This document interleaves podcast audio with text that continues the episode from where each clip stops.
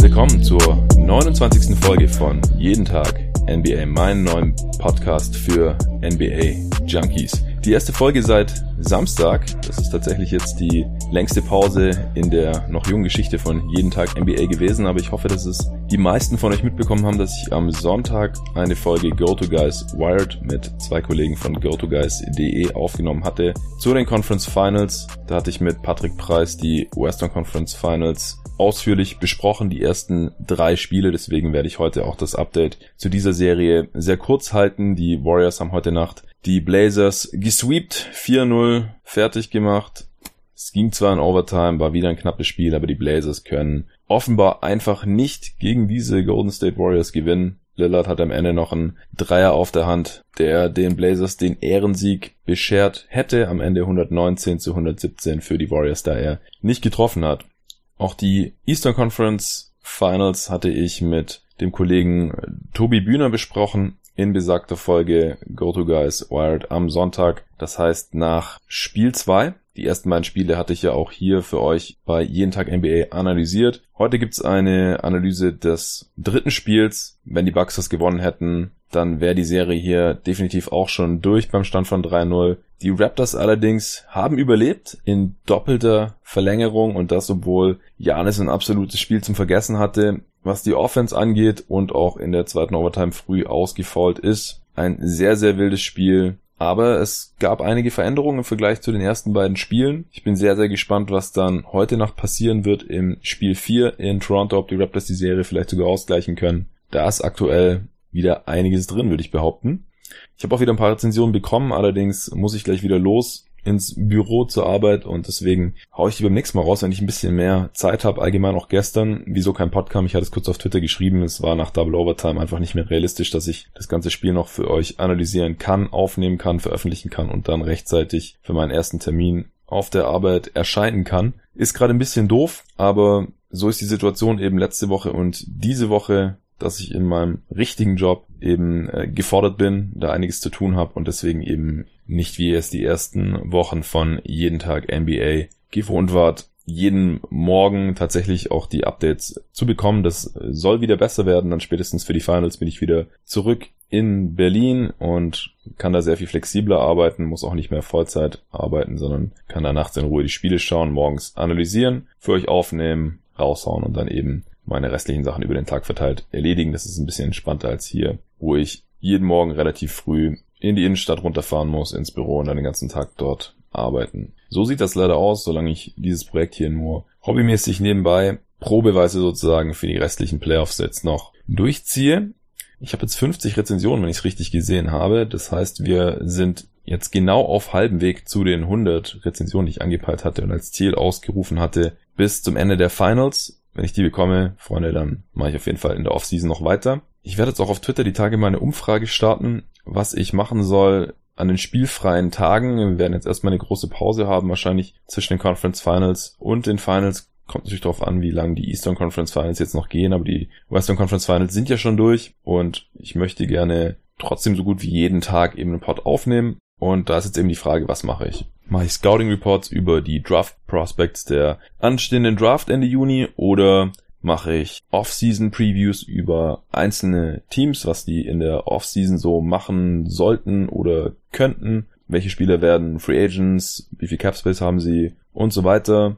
Mache ich Free Agent Rankings der Spieler, die vertragsfrei werden jetzt im Sommer. Mache ich Fragen-Podcast oder mache ich nochmal allgemeine Reports zu den Playoffs. Da bin ich eigentlich ganz flexibel mich interessieren all diese Themen und ich kann zu all dem auf jeden Fall was machen, denke ich. Ich würde mich da sozusagen nach euch richten und deswegen, ähm, wenn ihr Twitter habt, dann stimmt dort gerne ab. Ansonsten könnt ihr mir natürlich auch gerne schreiben. Entweder über Facebook oder auch auf Instagram oder per Mail jeden Tag NBA at gmail.com, um mir da eure Wünsche mitzuteilen und dann schaue ich mal, was die Leute so wünschen. Und würde es dann eben dementsprechend durchziehen an den Tagen, an denen keine Eastern Conference Finals Games mehr stattfinden, beziehungsweise vor allem dann keine Finals Games mehr anstehen. Die nächsten Tage sieht so aus, dass ich Spiel 4 auf jeden Fall morgens für euch analysieren werde und dann direkt raushauen werde morgen früh. Dann steht es ja entweder 2-2 oder 3-1. Dann Donnerstag auf Freitag werde ich schon unterwegs sein zur Hochzeit meines Kumpels in Rumänien, aber ich denke, dass es mir trotzdem irgendwie möglich sein wird, früher oder später dieses Spiel zu schauen und zu analysieren für euch. Und dann ist entweder die Serie schon durch oder es steht 3-2 für eins der beiden Teams, dann wird es natürlich richtig spannend. Spiel 6 ist dann Samstag auf Sonntag, da findet die Hochzeit statt, das kann ich wahrscheinlich nicht live schauen daher. Äh, aber ich denke dann im Laufe des Sonntags, falls es ein Spiel 6 gibt, werde ich es auch schauen und für euch analysieren können.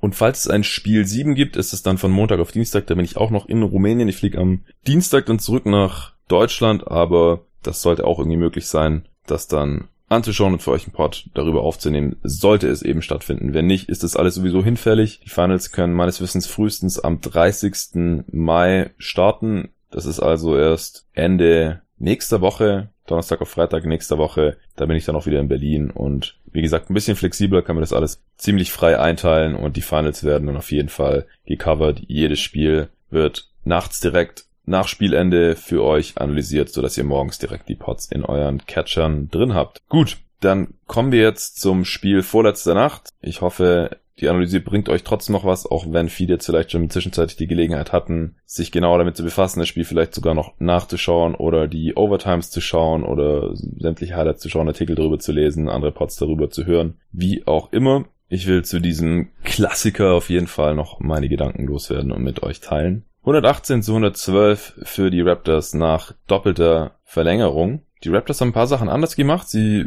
haben auch ein paar Adjustments gemacht, die ich mit dem Tobi Bühne zusammen besprochen hatte in besagter Go to Guys Wired Folge. Das war ganz interessant, was da jetzt direkt gemacht wurde. Nick Norris hatte ja auch angekündigt, dass es Lineup Changes geben würde. Manche dachten dann, dass die Starting Lineup vielleicht verändert wird, dass Ibaka vielleicht startet. Das hatten wir ja auch diskutiert in, in dem Pod. Das war allerdings jetzt letztendlich gar nicht nötig, denn Paul Gasol ja, sein Bruder Mark Gasol natürlich für die Raptors, äh, hat einfach besser gespielt. Paul Gasol äh, spielt ja witzigerweise bei den Bucks, beziehungsweise spielt nicht, sondern ist inaktiv auf der Bank. Nee, sein, sein Bruder Marcus Saul, der hat einfach besser gespielt. Das ist natürlich was, was immer ein bisschen schwierig ist, als Adjustment vorzuschlagen. Es gibt ja meistens gute Gründe, wieso Spieler nicht besonders gut spielen in der Serie, wenn das Matchup nicht passt, wenn sie einfach einen Cold Streak haben oder sonst irgendwas, wenn sie einfach nicht so gut sind. Aber Gasol hat in Anführungsstrichen einfach besser gespielt, hat noch mehr Dreier genommen, als es in den anderen Spielen der Fall war, hat er meistens überhaupt nicht gezögert, sofort hochgejagt, davon vier getroffen, insgesamt 16 Punkte, auch 12 Rebounds, 7 Assists, hat auch mehr vom Elbow agiert als Playmaker, wie das Tobi Bühner vorgeschlagen hatte, fünf Blocks, weiterhin starke Defense, 44 Minuten gespielt, das war schon mal ein sehr, sehr wichtiger Faktor.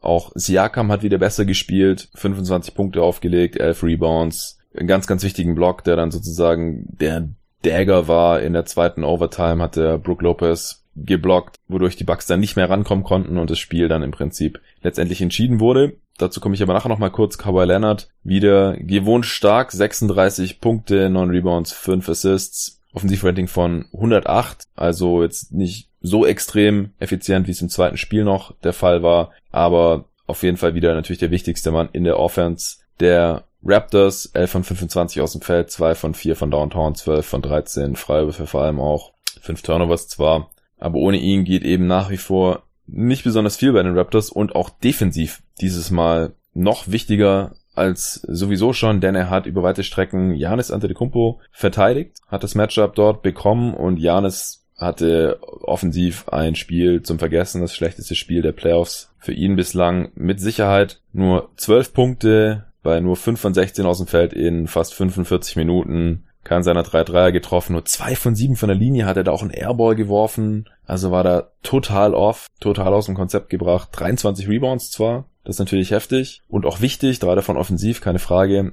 Sieben Assists auch, war aber acht Turnovers. Er hatte über weite Strecken des Spiels mehr Turnovers als Punkte und natürlich auch mehr Turnovers als Assists vier Blocks, aber wie gesagt eben auch sechs Fouls. Die Bucks mussten fast die komplette zweite Overtime ohne ihn spielen, nachdem er sein sechstes Foul Anfang der zweiten Overtime bekommen hatte. Das war gegen Siakam, da wollte er einen Charge ziehen, war aber ein Blocking Call. Ich verstehe nicht, wieso sich der eine oder andere auf Twitter darüber aufgeregt hat. Ähm, das war für mich aus meiner Sicht gar keine Frage, dass er sich seitwärts bewegt hat, als der Kontakt aufgenommen wurde. Der stand da nicht annähernd und die Schulter von Siakam war auch nicht weit genug unten, um das irgendwie Richtung Charge zu pfeifen. Sein fünftes Foul hatte er blöderweise geholt, um die Uhr anzuhalten, Ende der regulären Spielzeit, auch gegen Siakam, der dann beide Freiwürfe gegeben hat und so hatten sich die Bucks erst in die Overtime gerettet, deswegen war das Foul natürlich wichtig, aber ja, so das fünfte Foul dann abzuholen und dann in der zweiten Overtime dann sein sechstes zu bekommen, das ist natürlich ein bisschen ungünstig. Ich kann es nur immer wieder wiederholen, ich verstehe nicht, wieso die Spieler nicht ein weiteres Foul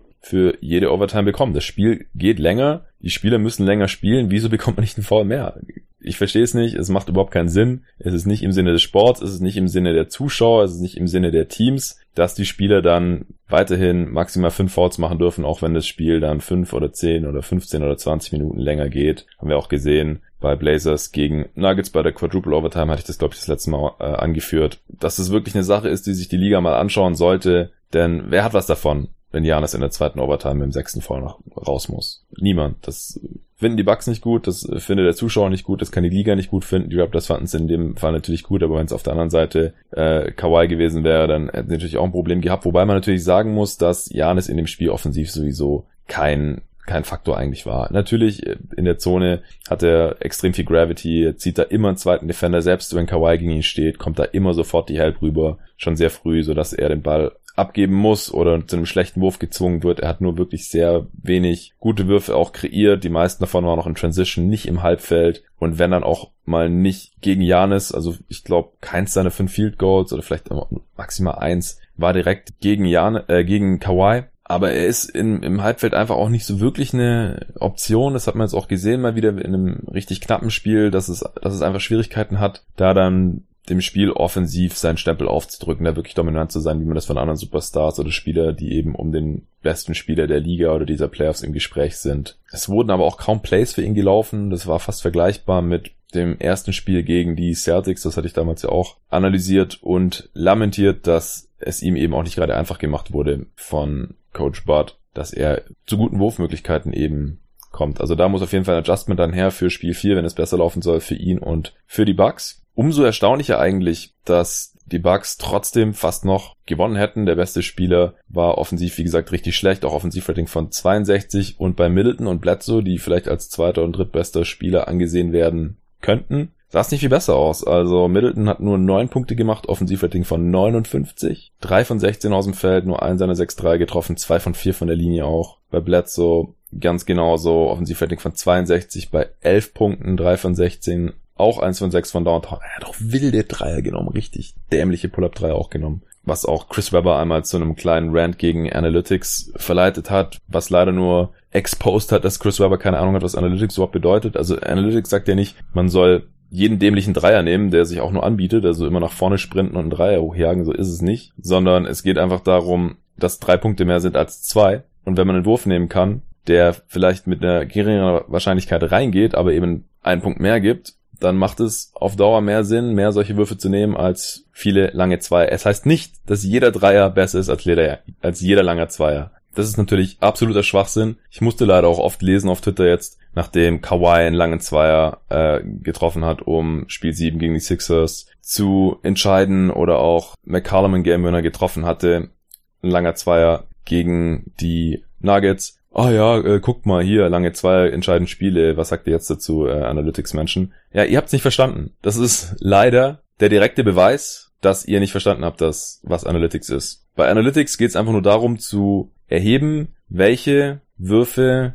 im Schnitt die meisten Punkte geben, weil sie hochprozentig getroffen werden. Das können auch Würfe am Ring sein. Freiwürfe sind sowieso die effizientesten Würfe. Sie geben zwar nur einen Punkt, aber man trifft sie eben im Schnitt mit 75 Prozent ungefähr in der NBA und man hängt den Gegner auch einen Foul an. Das ist klar. Das heißt, zum Korb zu gehen und, und Fouls zu ziehen ist äh, mindestens genauso wichtig wie Dreier hochzujagen. Und natürlich ist ein Game Winner aus der Midrange wertvoller als ein Fehlwurf von drei. Das ist ja auch klar. Ja? Zwei Punkte sind mehr als null und drei Punkte sind mehr als zwei. Also wer diese einfache Gleichung nicht verstanden hat, der braucht sich zu Analytics überhaupt nicht zu äußern Und ja, das äh, nur als kleiner Einschub und als kleiner Gegenrand gegen Chris Webber, der sich aufgeregt hat, dass Bledsoe hier dumme Dreier nimmt. Zu Recht, aber die Begründung, dass es irgendwie auf Analytics basierend wäre, war natürlich Schwachsinn, denn wenn äh, Bledsoe einen Pull-Up-Dreier gegen den Mann nimmt, dann ist es halt ein Wurf, der irgendwie mit 20, 25 Prozent reingeht und da wird niemand argumentieren, der sich annähernd mit Analytics beschäftigt, dass das ein Wurf ist, den man nehmen sollte. Das ist klar. Ja, zurück zum Thema. Bledsoe war leider mies, hat trotzdem fast 34 Minuten gesehen,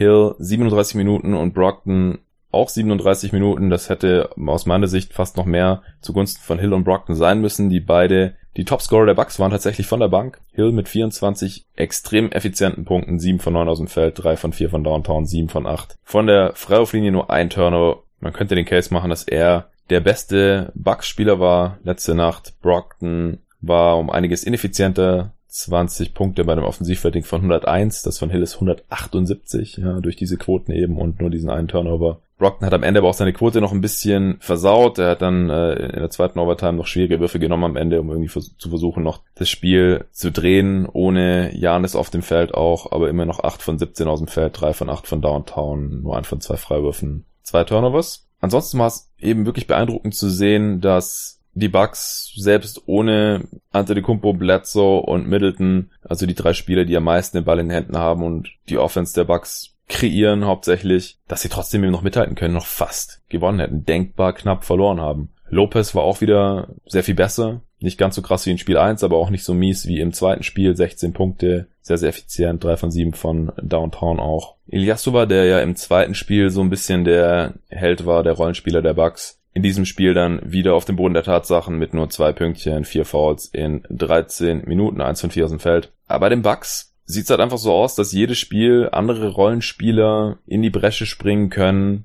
und so eben auch ausgleichen können, dass Bledsoe bisher eine katastrophale Serie spielt, dass Milton bisher die ersten beiden Spiele kaum Würfe genommen hat, die zwar getroffen hat, gegen Kawhi einfach nicht wirklich viele Würfe nehmen kann auch. Und jetzt im dritten Spiel, als er nicht die ganze Zeit von Kawhi verteidigt wurde, sondern der sich eben eher auch mit Janis beschäftigt hat, wenn Janis nicht drauf war oder Janis auch mal wieder von Siakam übernommen wurde, dann stand Kawhi trotzdem gegen Middleton, konnte da, wie gesagt, jetzt nicht viel machen, wieder nur neun Pünktchen für den All-Star der Bucks. Ja, auch wenn das Spiel, wie gesagt, extrem knapp war, haben die Bucks eigentlich so gut wie nie geführt im gesamten Spiel. Die Raptors waren eigentlich immer vorne. Immer zwischen fünf und zehn Punkten die ersten drei Viertel. Im vierten Viertel ähm, wurde es dann wieder ein bisschen enger. Gab eine sehr spannende Crunch-Time. Auch in Overtime war es sehr, sehr knapp. Die Raptors konnten sich immer wieder absetzen. One-Possession-Game, Two-Possession-Game. Mehr aber auch nicht. Und die Bucks sind immer wieder rangekommen. Es hat immer wieder jemand gepunktet. Wie gesagt, das war jetzt nicht ein Spieler, der sie da im Spiel gehalten hat, sondern es war wirklich ein Team-Effort hauptsächlich auch in Transition, viel auch über Dreier, denn im Halbfeld und vor allem über die Zone ging bei den Bucks in diesem Spiel nicht viel. Also so wie sie selbst oft die Zone vernageln und das auch gegen die Raptors ja bisher sehr, sehr gut machen. Die Raptors haben nur 27 Würfe, also Field Goals oder Würfe, bei denen sie gefoult wurden, am Ring überhaupt genommen. Das ist extrem wenig. Die Bucks mit 43 auch nicht besonders viele, aber immer noch einige mehr. Beide Teams haben 45 Mal beziehungsweise 44 Mal von Downtown abgedrückt, beziehungsweise wurden dabei gefoult. Aus keiner anderen Distanz wurde so viel geworfen. Die Raptors noch ein bisschen mehr aus der Midrange. Das lassen die Bucks ja eigentlich. Die Raptors, gerade für Kawhi, ist es natürlich eher ein Go-To-Move, aus der Midrange abzudrücken. Die Bucks hatten auch im, im ersten Viertel nur zwei Zweier getroffen, zur Halbzeit nur sechs Zweier getroffen. Am Anfang haben die Bucks ihre Dreier nicht getroffen, deswegen konnten die Raptors dann erstmal ein bisschen wegziehen, aber ähm, im Prinzip haben sie dann, wenn sie gepunktet haben, durch Dreier gepunktet. Am Ende dann 14 von 44, nur 32 Prozent, also wieder nicht so gut gefallen. Sicherlich auch ein Grund, wieso man das Spiel letztendlich verloren hat. Wirklich gut getroffen haben eben nur Lopez, Hill und Brockton. Alle anderen Spieler, ah, und Connaughton war auch noch zwei von zwei. Alle anderen Spieler haben maximal einen Dreier getroffen, auch Mirotic nur eins von sieben. Bei den Raptors sah es ein bisschen besser aus, 17 von 45 Dreiern, das sind 38 Prozent. Und da war, wie gesagt, Gasol ein ganz wichtiger Faktor. Der hat im ersten Viertel auch direkt losgelegt und Selbstvertrauen getankt, hat zwei Dreier getroffen, hat nach dem Fake ist er zum Korb gezogen, auch ein Post-Up gepunktet, Midrange getroffen, Assists gespielt, gute Defense gespielt, also er war von Anfang an oder im ersten Viertel auf jeden Fall der, der beste Raptor, der beste, der Raptor mit dem größten Impact auch Auch Siakam hat zwei seiner fünf Dreier getroffen, was wichtig war. Endlich mal ein Corner-Dreier getroffen, nachdem er in den ersten zwei Spielen keinen einzigen von denen getroffen hatte. Das hatte ich auch mit dem Tobi noch besprochen in der Wired-Folge. Auch Norman Powell, das war ja auch ein Adjustment, das sich gefordert hatte, dass er mehr Minuten spielen soll, solange er eben trifft und so gut spielt. Hat in dem Spiel fast 30 Minuten gesehen, bis er dann ausgefault hat. In Overtime 7 von 13 getroffen, 3 von 5 von Downtown für 19 effiziente Punkte. Defense war okay, ist ein bisschen jumpy, also springt oft, fährt auf Fexer rein und so weiter, aber war okay. Ibaka nur mit 14,5 Minuten, aber wie gesagt, wenn Gasol so aufspielt, dann braucht Ibaka auch gar nicht so viele Minuten sehen.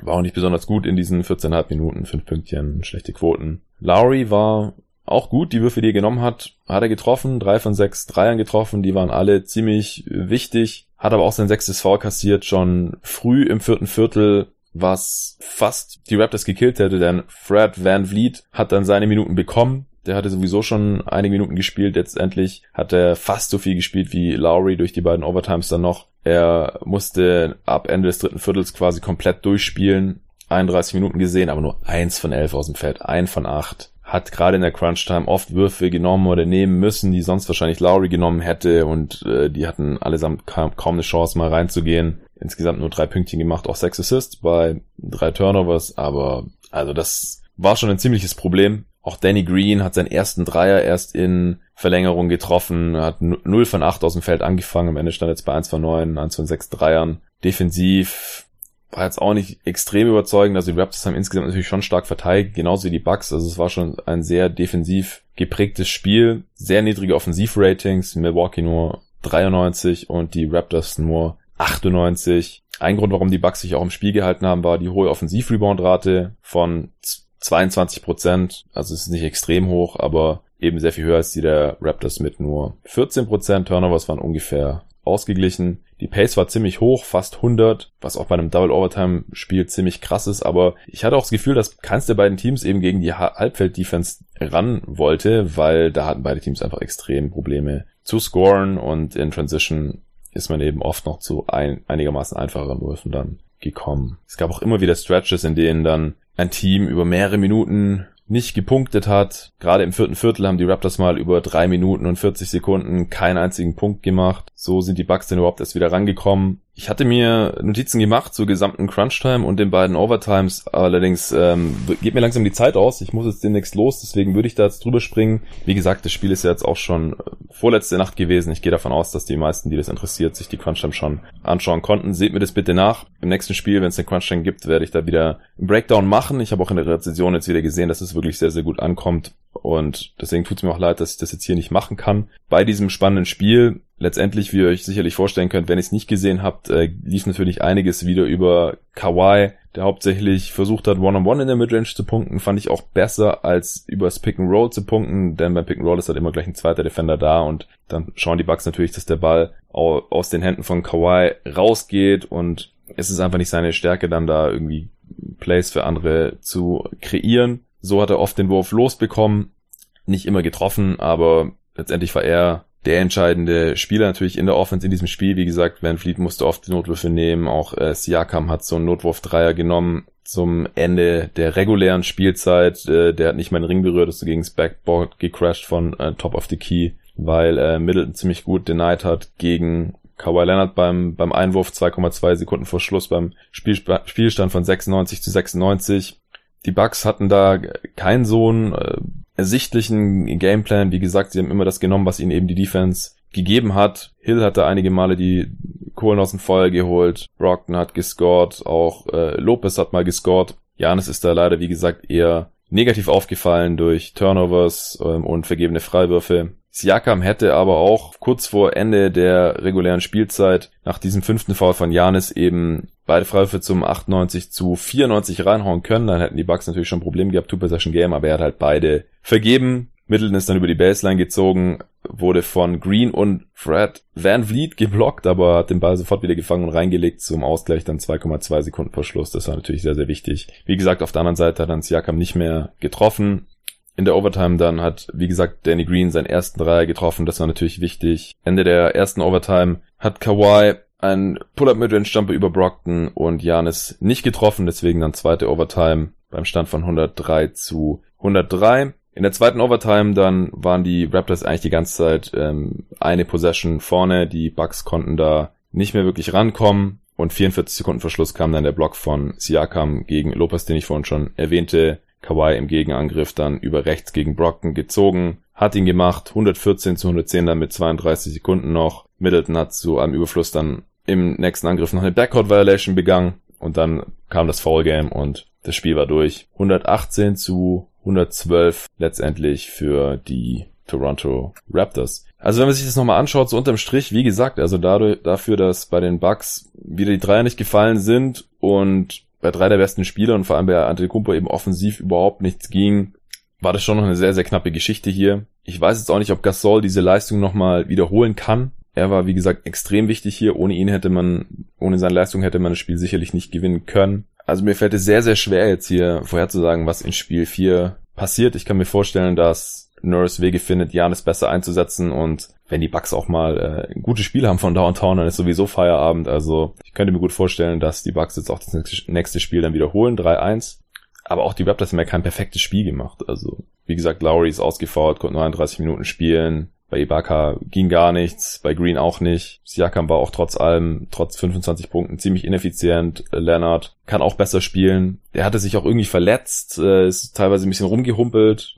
In der zweiten Overtime sah er dann wieder recht spritzig aus, hat da Steals geholt und zweimal gestopft in Transition und so. Also da weiß ich jetzt auch nicht, wie es aussieht bei ihm fürs nächste Spiel. Aber ich bin sehr, sehr gespannt auf heute Nacht und äh, das werde ich dann auf jeden Fall im Detail morgen früh analysieren. Kommen wir noch ganz schnell zu Warriors gegen Blazers. Wie gesagt, nach Spiel 3 hatte ich ja den Pod aufgenommen am Sonntag und äh, in dem Spiel ist jetzt auch nichts Weltbewegendes passiert, würde ich sagen. Die Blazers haben eigentlich ein gutes Spiel gemacht. Umso bitterer, dass sie eben wieder verloren haben hier und ja, offenbar einfach nicht gewinnen können gegen diese Warriors in dieser Form. Curry hat jetzt in jedem Spiel dieser Serie mindestens 36 Punkte gemacht. In diesem jetzt wieder 37, dazu noch 13 Rebounds, davon 4 offensiv, auch wichtig 11 Assists bei nur zwei Turnovers, extrem effizient. 11 von 25 aus dem Feld, 7 von 16 Dreiern, 8 von 9 von der Freiwurflinie. Draymond Green auch wieder extrem wichtig, extrem gut, natürlich defensiv, aber offensiv auch 18 Punkte gemacht. Bei soliden Quoten 11 Assists, auch 6 Turnovers, das ist halt immer so ein bisschen das Ding bei ihm. 14 Rebounds. Das ist das erste Mal, dass zwei Teammates beide ein Triple-Double aufgelegt haben in einem Playoff-Spiel.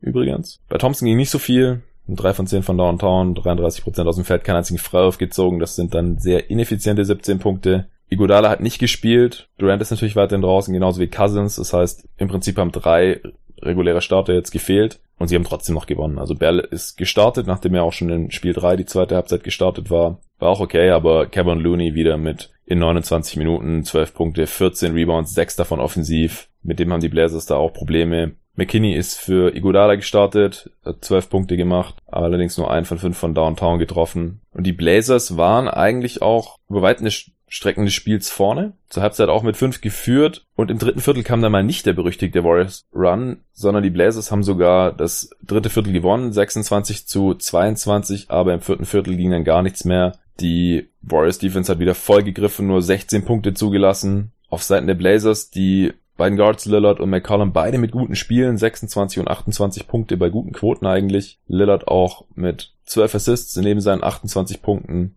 Und sie waren trotzdem nicht die Topscorer, sondern Miles Leonard, der den Start wieder bekommen hat auf Center, 40 Minuten gespielt hat, 30 Punkte aufgelegt hat, 12 Rebounds, 3 Assists, bei zwei Turnovers, ein Steal und ein Block. Also sicherlich eigentlich das Spiel seines Lebens aufgelegt hat. 5 von 8 von Downtown, 12 von 16 aus dem Feld. Und es hat trotzdem nicht gereicht, ja. Also McCollum und Lillard legen 54 effiziente Punkte auf. Dazu kommen noch 30 von Myers Leonard, 10 von Zach Collins. Und es reicht eben trotzdem nicht. Das sagt wahrscheinlich schon alles. 16 von 41 Dreiern haben die Blazers auch getroffen, wieder 39 Prozent. Bringt alles nichts. Die Warriors haben sie übel ausgereboundet. 56 zu 38 Rebounds. Die Warriors haben 15 Offensivrebounds auch eingesammelt. Das ist dann auch nicht so schlimm, dass man selber nicht so gut trifft. Nur 12 von 39 von Downtown. Also außer bei Curry ging da halt leider gar nichts. Die Blazers sind nicht wirklich an die Linie gekommen. Nur 7 von 10 Freiwürfen. Turnovers waren ungefähr ausgeglichen. Harkless und Amino haben wieder kaum Einsatzzeit gesehen. Harkless 16 Minuten, 5 Pünktchen Amino, 11 Minuten und keinen einzigen Punkt gemacht, ein Rebound. Stotts ist da lieber mit Rodney Hood gegangen, der 40 Minuten gesehen hat, in dem Spiel aber nichts getroffen hat, 7 Punkte, 3 von 11 aus dem Feld. Hood wurde jetzt auch in drei verschiedenen Teams von den Warriors gesweept, bei den Jazz, letztes Jahr bei den Cavs und jetzt noch bei den Blazers. Das ist natürlich auch bitter. Die Warriors sind jetzt, haben jetzt 31 von 32 Spielen gewonnen, in denen Curry spielt und Durant nicht. Das ist auch sehr, sehr beeindruckend. Natürlich zeigt auch, dass die Warriors auch ohne Durant einfach funktionieren können. Vor allem halt gegen ein Team wie die Blazers. Ja, also selbst ohne Iguodala, ohne Durant hat man hier, also ohne Durant in allen Spielen, ohne Iguodala in anderthalb Spielen hat man die Blazers jetzt letztendlich gesweept. Da kann man an dieser Stelle vielleicht auch nochmal die, Warrior, äh, die, die Rockets ein bisschen würdigen ja, die den Warriors in der Vorrunde alles abverlangt haben, über weite Strecken eben auch mit Durant und natürlich mit Iguodala. Das waren wirklich sehr, sehr knappe sechs Spiele und zeigt halt eben auch, dass die Blazers hier ein Team sind, die auf dem Niveau nicht ganz mitspielen können, auch wenn jetzt natürlich zwei Spiele extrem knapp waren. Wie gesagt, Lillard hatte noch eine Chance nach äh, am Ende der Overtime hier die wenigstens einen Ehrensieg für die Blazers rauszuholen, den Heimfans hier noch ein bisschen was zu geben. Ich hatte ja drauf getippt, dass sie das vierte Spiel holen, hat jetzt knapp nicht gereicht. Aber das war eben jetzt nicht, auch nicht nur Pech, sondern halt auch wirklich die Klasse der Warriors, die sie jetzt immer wieder gezeigt haben. Also gerade an der Defense sollten hier zu diesem Zeitpunkt eigentlich kaum noch Zweifel bestehen, auch wenn das Spiel insgesamt jetzt eher ein offensiv geprägtes Spiel war in, im vierten Viertel und auch in der Overtime äh, haben beide Teams eigentlich dann äh, ziemlich gut verteidigt. Am Ende, wie gesagt, 119 zu 117. Die Warriors Offensivrating von 111, die Blazers 109. Ja, das soll es auch gewesen sein. Ich will jetzt nicht mehr allzu viel zu diesem Spiel analysieren. Die Serie ist durch. Dass die Warriors diese Serie gewinnen würden, ob jetzt in 4-0, 4-1 oder wie auch immer, das war den meisten eigentlich von Anfang an klar. Und wie gesagt, im Go to Guys Wild Podcast vom Sonntag haben wir die ersten drei Spiele eigentlich im Detail analysiert und hier im vierten Spiel ist jetzt nicht mehr so viel großartig anders gelaufen, dass ich jetzt hier noch weiter viel Zeit drauf verwenden möchte und auch kann. Ich muss jetzt leider direkt los. Ich werde jetzt äh, so früh wie möglich den Pod fertig machen und dann auch noch für euch raushauen. Wie gesagt, es wird bald wieder weniger stressig und dann letztendlich auch besser für das Projekt jeden Tag NBA, was die morgendlichen NBA-Analysen angeht und die Shoutouts bekommt ihr auch noch. Vielen Dank schon mal für die Rezension, auch fürs Zuhören heute wieder, auch fürs Weitersagen. Die Hörerschaft steigt stetig. Das freut mich wirklich riesig und ich habe auch wirklich Bock, das hier noch weiter zu pushen in den kommenden Wochen. Vielen Dank für alles und bis zum nächsten Mal.